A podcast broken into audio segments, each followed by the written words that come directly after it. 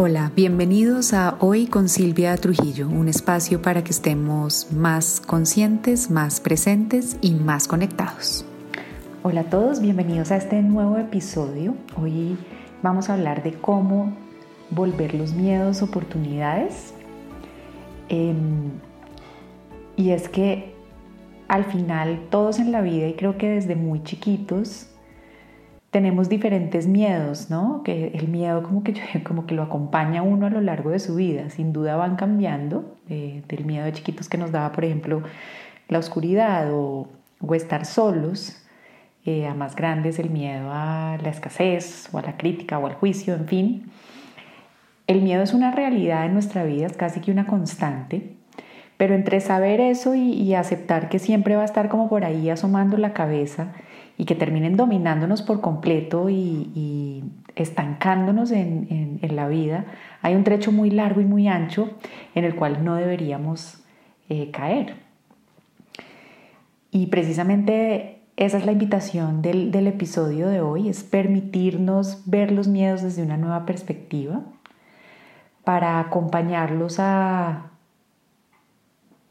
o acompañarnos a nosotros, a darles la mano y, saber que están sentaditos al lado nuestro, aceptarlos y, darles la mano y, que caminen con nosotros desde una manera que no termine afectándonos o limitándonos o estancándonos. Los miedos al final son preocupaciones sobre lo incierto, en últimas. Miren que desde chiquito el miedo a la oscuridad es porque no sé qué va a pasar si está oscuro, eh, en fin, siempre son, siempre son una preocupación respecto a lo incierto o respecto al, futuro, a lo que no sé qué va a pasar. Eh, entonces, es reconocerlos como lo que son, pero la invitación, como les decía ahorita, es a mirarlos desde una nueva perspectiva para utilizarlos a nuestro favor, ya sabiendo que están ahí y que van a estar ahí, pues hombre, pues volvámoslo a algo que nos, que nos sirva y transformémoslos en nuevas oportunidades de vernos a nosotros mismos y de ver nuestra vida. Y hoy voy a hacerlo en el episodio con dos miedos que son muy comunes y muy generalizados, pero pues cada uno de ustedes puede tratar de hacer el ejercicio con los miedos que se les ocurran o que se les aparezcan por la cabeza. Y los dos que escogí para el episodio de hoy, eh, porque me afectan personalmente a mí y, los he visto evidentes en muchas personas cercanas y, en las que acompaño, son el miedo al fracaso y el miedo a la crítica. Como les decía ahorita, a partir de esos dos y de cómo lo vamos a manejar, pueden empezar a intentarlo con otros miedos que les vayan apareciendo por ahí o que estén caminando al lado de ustedes. Vamos a arrancar con el miedo al fracaso. Y este creo que todos en algún momento de nuestra vida lo hemos sentido. Todos en algún momento de nuestra vida tememos no ser lo suficientemente buenos o tememos que lo que hacemos no nos salga, ojo, no solo bien, sino perfecto, porque creo que aquí hay una, una trampita en la, que, en la que caemos muchos y es que no nos, no nos contentamos, perdón, con que las cosas estén bien o estén ok, sino que queremos que sean perfectas. Y creo que ese, ese interés de perfección es el, parte de lo que nos mete tanto dentro de, dentro de este miedo al fracaso. Y esto va en un espectro enorme, desde fracasar en un nuevo negocio, desde fracasar en aprender algo que quiero aprender, eh, hasta fracasar si fue mi, mi, miedo la semana pasada, fracasar si decido cambiarme el peinado. y, nos, de verdad, nos detiene nos paraliza y nos limita de algo que después uno lo piensa y dice, pero el pelo crece, pero en fin, nos paraliza y es, y es parte como de ese gran miedo a fracasar. Si lo dejamos, el miedo al fracaso nos impide intentar cualquier cosa, como les ponía el ejemplo, desde ensayar un nuevo look hasta cambiar de vida, punto y de ahí para arriba seguirá impidiéndonos esforzarnos, sacar lo mejor de nosotros o por lo menos, que esto me parece impresionante, nos impide por lo menos conocer cuáles son nuestras verdaderas capacidades o descubrir nuevos gustos o intereses. Y cuando uno lo mira ahí ya se pone un poco muy loco, ¿no? Porque al final, viéndolo así desde esta perspectiva, cuando uno está fuera del miedo, perdemos más cuando ni siquiera intentamos algo. Eh, entonces una nueva perspectiva que nos podemos dar para empezar a transformar este miedo es ver lo que no nos resulta perfecto a la primera, simplemente como una forma de obtener experiencia e información que me siga mostrando el camino por donde seguir y avanzar. Entonces miren, un cambio muy sutil de perspectiva me abre una cantidad de posibilidades. En vez de decir, no lo ensayo porque voy a fracasar, voy a decir, voy a ensayar esta vez con esta estrategia o con esta iniciativa o con este pasito a ver qué información obtengo para ver si sigo adelante, si me siento cómodo o no. Eh, es empezar a ver nuestras acciones como se los estoy pintando como ensayos de laboratorio, ¿no? Con la intención de verificar o de refutar y no solo de ganar a la primera. Porque si tenemos tanto miedo de fallar, terminamos ni siquiera intentándolo. Y ahí ya perdimos, y ahí ya, ya, o sea, estamos volviendo a caer en el mundo de lo cómodo, de lo cierto y de lo, hey, que lo valoramos mucho, pero termina siendo muy aburridor al final porque creo que todos nosotros vinimos a este planeta a expandirnos y, a ensayar y a conocer una cantidad de cosas nuevas y por la forma de vida a la que nos hemos acostumbrado nos hemos limitado a una cantidad de cosas. Yo pensaba en un ejemplo súper banal pero que es muy diciente y es si, si no nos permitiéramos ensayar otro tipo de comida, por ejemplo. Imagínense lo aburrido que sería uno literalmente correr, comer lo mismo y, creo que... Eh, en el, en el haber ensayado, como, me decía mi, como nos decía mi mamá de chiquita, por lo menos pruébelo y si no le gusta pues no se lo come, pero por lo menos pruébelo. Ese es más o menos el mismo mensaje que les quiero transmitir a todos, por lo menos probemos. Eh, si no nos gusta, hasta, el, hasta el pelo tiene solución porque va a crecer. Ahí puede haber cosas, ojo, más drásticas que sean más difíciles de echar para atrás, pero creo que uno siempre queda más ansioso o más inquieto o, más molesto cuando ni siquiera se permite ensayar algo que ha querido hacer mucho tiempo. Y el mensaje que les quiero dar es no lo vean como lo ensayo y me tiene que salir perfecto, sino lo voy a ensayar para obtener información y como para medir, como hacíamos cuando uno hace una prueba científica, para medir cuál va a ser el resultado que va a dar y qué va a pasar. Entonces, es, esta es la nueva perspectiva que le quiero invitar a dar y es cambiar el miedo a fracasar por voy a ensayar a ver qué pasa. Y miren que solo la carga de las palabras ya es diferente. Voy a ensayar a ver qué pasa si esta vez hago las cosas diferentes o si me animo a aprender algo nuevo o si, no sé, combino la ropa diferente, o sea, cambiar no sé, lo, que estoy comiendo al desayuno. Eso puede ser empezar con pasos muy chiquitos de voy ensayando para irme dando confianza de pronto de que ensayar algo nuevo puede traerme mucha satisfacción. Y al darle esta nueva perspectiva eh, eh, al, miedo al fracaso como un ensayo, voy a ensayar a ver qué pasa, de una vez me aliviano y de una vez baja la ansiedad que me da el sentir que estoy corriendo un riesgo o sí, es diferente decir voy a correr un riesgo a voy a ensayar algo. Miren la total diferencia, repítanselo en su mente, voy a tomar un riesgo versus voy a ensayar algo. Se siente, yo por lo menos lo siento con una carga muy, muy diferente. Y así ya no lo veremos como algo determinante o, limitado a dos posibilidades de gano o pierdo, me sale bien o me sale mal, sino lo vamos a ver como una fuente de información para ver qué resulta y qué tipo de información me da. Entonces miren que es menos categórica esta nueva perspectiva. Si funciona y me gusta, fantástico, ya sea algo nuevo y a lo mejor ese impulsito, ese momentum que se crea con el impulsito estuvo chévere, me va a ayudar a seguir ensayando otro pasito o con otras cosas adicionales. Por el contrario, si no funciona, si no me gusta, si no me fue bien, Siempre puedo entender que esa experiencia me dio muchos aprendizajes y que me acompañó a conocerme más, a fortalecerme y ahí, ahí también puedo decir, si por aquí no fue, puedo ensayar otro lado por donde sí pueda funcionar. En las diversas ocasiones en las cuales yo me enfrentaba al miedo al fracaso, y créanme que son muy comunes y muy constantes, la constante es que he aprendido que siempre lo puedo seguir intentando eh, y, a mí sí me queda siempre como esa sensación de satisfacción de lo, lo intenté y ese lo intenté siempre me empodera así el resultado no me salga bien. Porque genera como una sensación de seguridad en uno mismo y lo vuelve a conectar a uno con su fuerza interior y con darse cuenta que uno es capaz de hacer cositas que aunque no salgan bien, uno por lo menos tuvo la, ese impulso o, sí, como esa, esa magia, esa fuerza de decidir quiero ensayar algo nuevo. Y lo, lo, peor que puede pasar es que ya sé que eso no me gusta o ya sé que por ahí no es. Eh, y, la verdad es que aunque yo lo enfrento muchas veces me he dado cuenta que cuando lo ensayo por lo menos me queda la satisfacción de haberlo ensayado. Eh, no me acuerdo el nombre, pero hay un libro de una enfermera, creo que era australiana, eh, que se dedicó a cuidar a, a pacientes en estado terminal.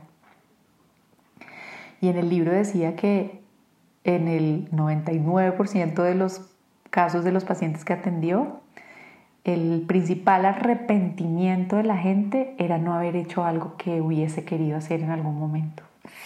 Wow, entonces yo no quiero estar en ese porcentaje y creo que nos va, creo que es, es mejor la incomodidad de ensayar ahorita y que de pronto no me salga perfecto, en mi caso, a estar ya lística para morirme y decir, ¿y ¿por qué no lo hice? Porque al final, como les digo, de todo se aprende y con todo crecemos. Hey, ojo acá, como les digo, es también depende del categórico de esperar que a la primera vez todo nos salga perfecto, eh, porque hay muchas maneras de llegar a un resultado. Y por pretender esas, hacer esas apuestas todo nada en las que caemos hoy como sociedad, en la que todos nos vendemos perfecto y que todas nuestras vidas son divinas y que todo es limpio sin pelos en nuestra vida, lo único que nos creamos es una presión innecesaria creyendo que a todo el mundo todo le tiene que salir perfecto. Y cuando tú vas y escudriñas un poquito más allá de la foto de Instagram o de Facebook, vas a ver que también ha habido muchos aprendizajes detrás de las personas. Que no hablemos de ello, no sé por qué, es otra cosa, pero la verdad es que esa, falsa presión en la perfección y en que mi vida es perfecta y todo me salió de una y a la primera nos genera más daño a todos como sociedad. Y creo que es más real y más honesto hablar de, de, esos miedos y de que nos dio miedo ensayar y que no, el camino no siempre ha sido fácil porque al final es, es una, un enfrentamiento con nosotros mismos y con ese ideal de perfección el que nos impide eh, salir a hacer una cantidad de cosas. Pero por otro lado, la verdad es que si uno no tiene una meta, no avanza en la vida. Pero cuando uno tiene una meta y empieza a dar el primer paso, el simple hecho de darse cuenta que ese paso o ese camino o esa opción no sirvió, desde esta nueva perspectiva ya es ganancia. ¿Por qué? Porque me dio información. Y ya obtener información me hizo crecer y me hizo ver la vida diferente y me generó una cantidad de cosas que no me quitaron nada. Siempre me están en última sumando y aportando. Entonces sí es muy cierta esa frase por ahí que dice que uno solo fracasa realmente es cuando deja de intentar algo. Eh, y sí, sin duda puede haber algunos o muchos contratiempos en el camino, sin duda el panorama no se va a ver igual de perfecto como uno lo tenía eh, visualizado en su cabeza, sin duda, pero eh, el camino a la, meta no va a ser directo y cada obstáculo, cada desafío puede ser una oportunidad de fortalecerme. Aquí voy a traer una referencia nosotros occidentales tendemos a, ver, tendemos, perdón, a tener una visión como muy lineal y ascendente de la vida, como si siempre tuviera todo que ir mejor y para arriba. Creo que nos hace, mucho daño y por eso nos vuelve tan limitados, tan miedosos y tan estáticos como en para dónde vamos y por eso nos cuesta tanto cuando encontramos un obstáculo o, algo que, no nos, que no nos funciona. Es mucho más acertado tener una visión como más cíclica de, de, la vida y entender que tenemos momentos de subidas, de bajadas, pero miren que la imagen, por ejemplo, de una espiral, eh, uno nunca vuelve al punto cero. Así uno haya bajado un poquito, está en otro lugar y algo ha avanzado porque siempre ha habido como, como información. Entonces siempre nos estamos moviendo, así no la logremos a la primera, estamos avanzando, estamos creciendo, Y estamos experimentando, que como les decía, al final yo creo que aquí vinimos a experimentar y ensayar. No somos los mismos, todo el tiempo estamos cambiando y cada momento y cada situación y cada oportunidad, eh, cada miedo, perdón, se puede volver esa oportunidad de aprender y de conocer algo diferente. Entonces, una vez que consideramos las situaciones que nos desafían y esos miedos más como una oportunidad de aprender algo, como una oportunidad de tener más información o como mínimo como una oportunidad de crecer y de experimentar, nunca vamos a fracasar. Entonces nosotros nunca fracasamos. Lo que hacemos es, como decía Edison, es que vamos encontrando muchas maneras mediante las cuales no nos funciona llegar al resultado que esperamos, pero por eso siempre habrá muchas más posibilidades a nuestra disposición. Y el otro medio, el otro, perdón, miedo así grandote que, que escogí para, para, trabajar en el episodio de hoy, para, para compartirles, es el miedo a la crítica.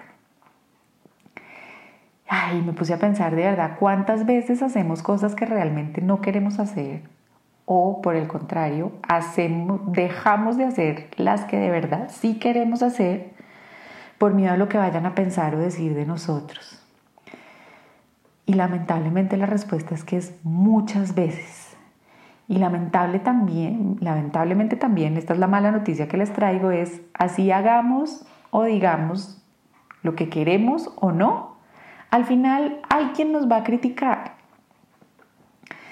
porque es que este miedo hace parte de creer que solo hay una forma correcta de ser, de vivir y de hacer.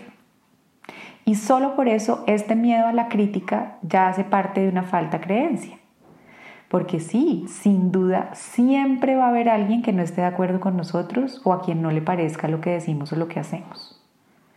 Pero también, hey, siempre habrá alguien al que sí le va a parecer. Lo que pasa es que nosotros por nuestro funcionamiento de cerebro y por nuestro instinto de supervivencia y por esta constante sensación de sentirnos perseguidos y amenazados, le ponemos mucho más cuidado al que nos juzga, al que nos ataca, ¿sí? que al que nos valida. Entonces aquí la invitación es a cambiar el foco de la perspectiva y es decir, ¿a quién quiero oírle más? Claro, en automático te sale oírle al que te critica, pero yo te estoy invitando a que conscientemente tomes la decisión de decir, ¿A quién quiero ir más? ¿Al que me critica o al que me está respaldando?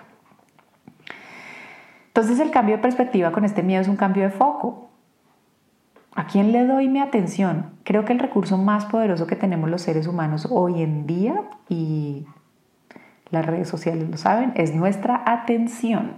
Entonces, ¿a quién le quiero dar mi atención? ¿A los que me critican o a los que me apoyan? Ey, o mucho más profundo aún, ¿A quién le quiero dar mi atención? ¿A mí mismo y lo que siento y lo que creo como esa, esa guía interna que me dice qué quiero hacer o qué no quiero hacer? ¿O a los demás?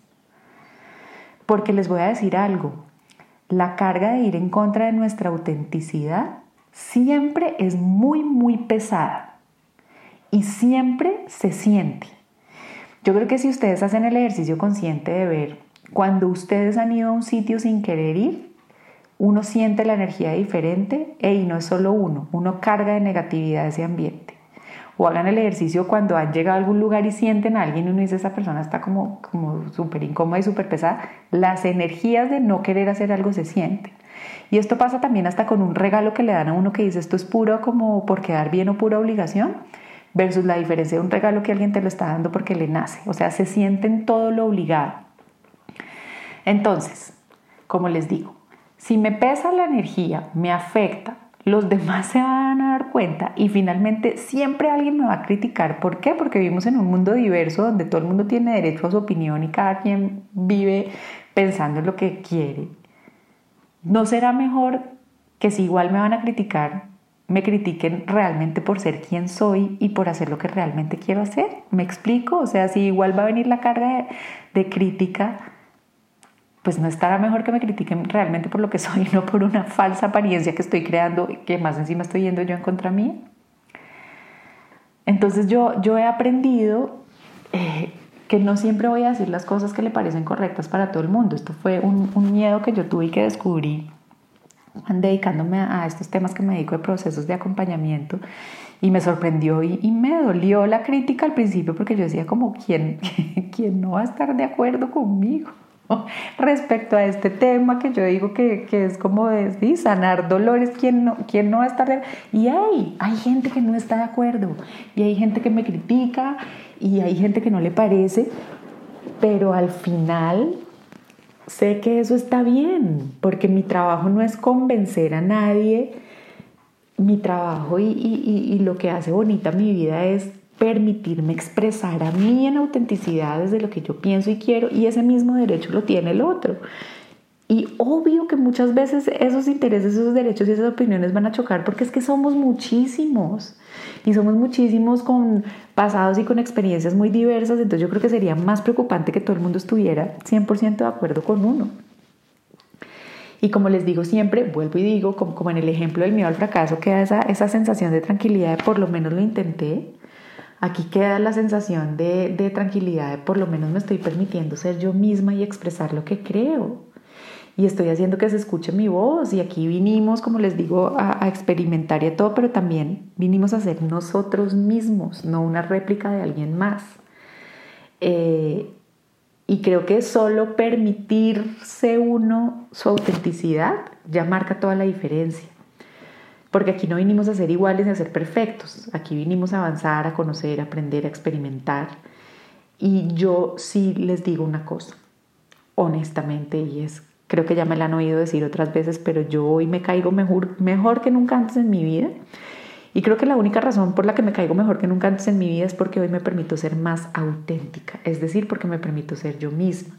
Y para aprender a permitirme ser yo misma, el segundo miedo que he tenido que trabajar, el primero fue el fracaso, el segundo es este, perder el miedo a que me critiquen, saber que estoy allá afuera y hay mucha gente que me critica y que no está de acuerdo y, y que pone sus comentarios y todo, pero no por el miedo a la opinión de ellos voy a dejar de ser auténtica porque siempre me caigo mejor cuando soy auténtica. Porque siempre me da mucha más liviandad, ojo, liviandad, aunque sea incómodo, ser uno mismo y superar el miedo a la crítica va a ser muy incómodo, pero siempre va a traer mucha más liviandad. Y es que este miedo esconde otro miedito adentro, que se parece mucho al del fracaso, pero digamos que es un poco más tibio, me salió así, que es el miedo a equivocarnos. Entonces tememos como todo el tiempo ser juzgados por tomar la decisión incorrecta o por decir lo que es incorrecto, eh, tanto como le tememos al fracaso. Y miren la diferencia entre una equivocación y un fracaso, hay bastante trecho, pero a veces los juntamos. Entonces al final yo digo, si voy a decir algo y me da miedo que me critiquen, es, es porque tengo en la cabeza la posibilidad de que alguien no esté de acuerdo. Pues ya adelantémonos, arranquemos sabiendo que siempre alguien no va a estar de acuerdo y que al final siempre queda una mejor sensación en nosotros cuando nos permitimos en autenticidad decir o hacer lo que queremos, porque les decía, lo siente uno y se sienten los demás, que igual ir en contra de nosotros y hacer o decir lo que no queremos, quedarnos con la carga, e igual vamos a quedar sujetos a que alguien no esté de acuerdo y con ello nos vaya a criticar. Entonces, como les dije antes, siempre tendremos adeptos y opositores en todo. Si no pongan, pongan cualquier tema que esté pasando en el mundo y miren toda la cantidad de opiniones tan diversas que generan. se me vino a la cabeza ahorita, no sé por qué alguien que alguna vez ponía si estaba bien o mal que en Starbucks eh, le pusieran un mensajito a las mujeres. Hasta ese acto tan simple genera un debate de unos niveles impresionantes. ¿Por qué? Porque todo el mundo siempre va a opinar. Pero si nos decidimos a dejarnos ser, actuar desde donde creemos que es correcto y ponemos el foco en la autenticidad, la crítica va a ser más llevadera y encontraremos más fortaleza entre quienes nos apoyan, porque como les digo, siempre va a aparecer alguien, así como que esté en desacuerdo, alguien que esté de acuerdo con lo que estamos diciendo. Entonces al final lo que les quiero eh, como recalcar o compartir es que los miedos van a seguir apareciendo, unos chiquitos, unos medianos, otros muy, muy, muy grandotes, pero la clave es tratar de descifrar los mensajes que traen para nuestra vida. En eso les recomiendo, si no lo han oído, el episodio que se llamaba Entrevista al Miedo, porque saber que el miedo siempre viene con un mensaje.